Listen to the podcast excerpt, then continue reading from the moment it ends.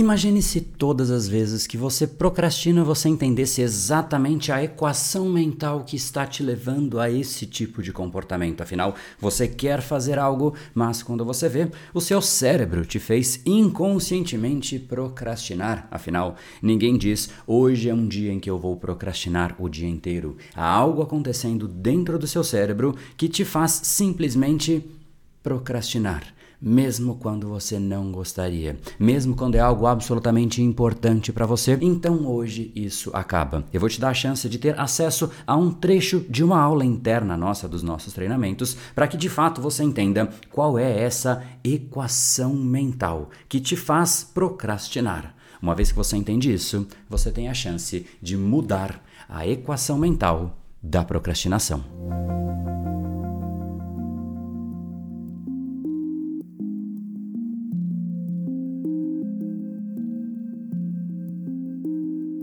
A ciência oculta da procrastinação. E a gente pode começar essa reflexão com uma pergunta: por que nós, portanto, procrastinamos?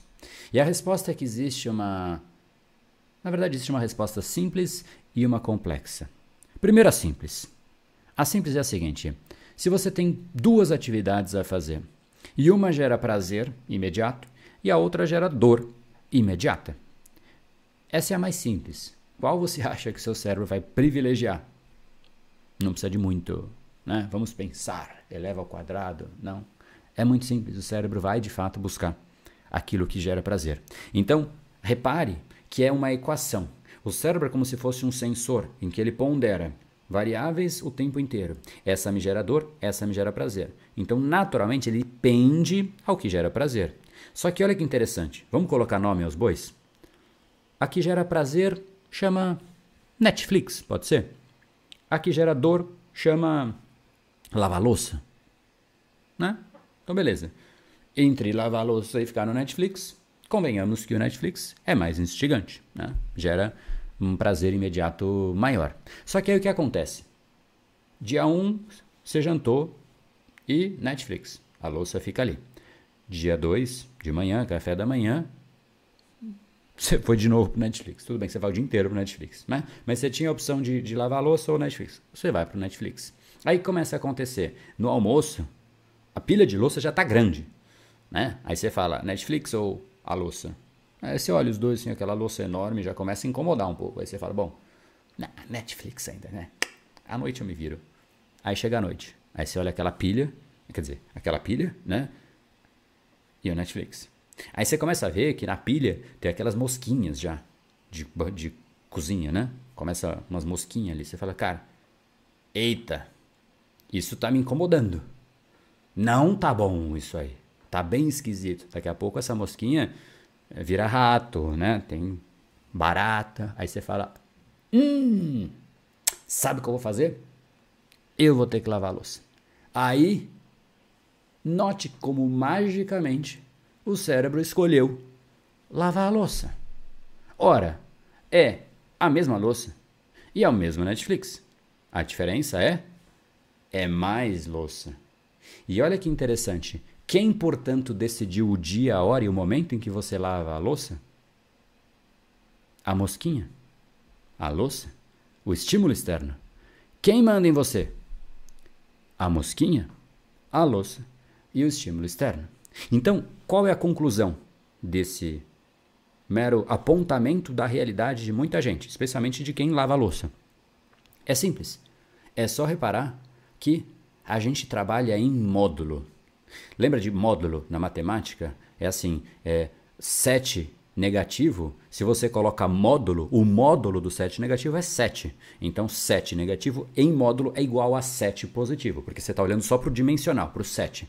Então, por mais que a dor né, seja de, de lavar aquilo é, sei lá, dois num primeiro momento e o prazer do Netflix é maior, chega num ponto em que a dor ela fica grande. Ela passa do prazer do Netflix. E aí o que acontece automagicamente, né? A sua equação mental inverte. E aí você fala, opa, eu vou lavar a louça. Então, no fundo, no exato instante em que aquilo gera um incômodo, você vai lá e entra em ação. E aí a gente perpetua isso. A gente vai deixando para o último minuto. A gente cria a cultura interna, o padrão mental do último minuto.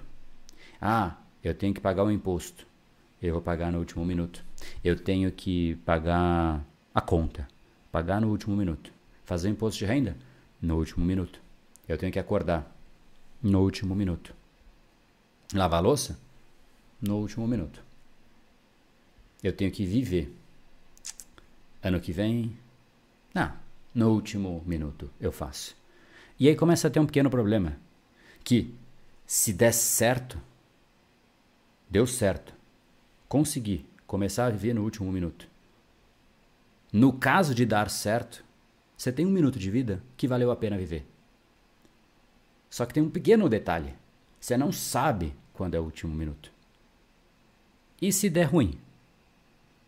Você nem o último minuto vai viver. Porque a gente vai deixando para o último minuto. Essa cultura do último minuto faz com que a gente se conforme em viver depois, em começar a fazer depois e nunca viver de fato, porque sempre há uma ilusão da imortalidade, a ilusão do próximo um minuto.